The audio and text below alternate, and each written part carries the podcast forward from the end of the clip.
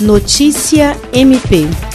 O Ministério Público do Estado do Acre, por intermédio da Promotoria Especializada de Habitação e Urbanismo, apresentou à Prefeitura de Rio Branco o programa Hortas Urbanas, que visa dar destinação social e econômica aos terrenos não utilizados ou subutilizados de Rio Branco.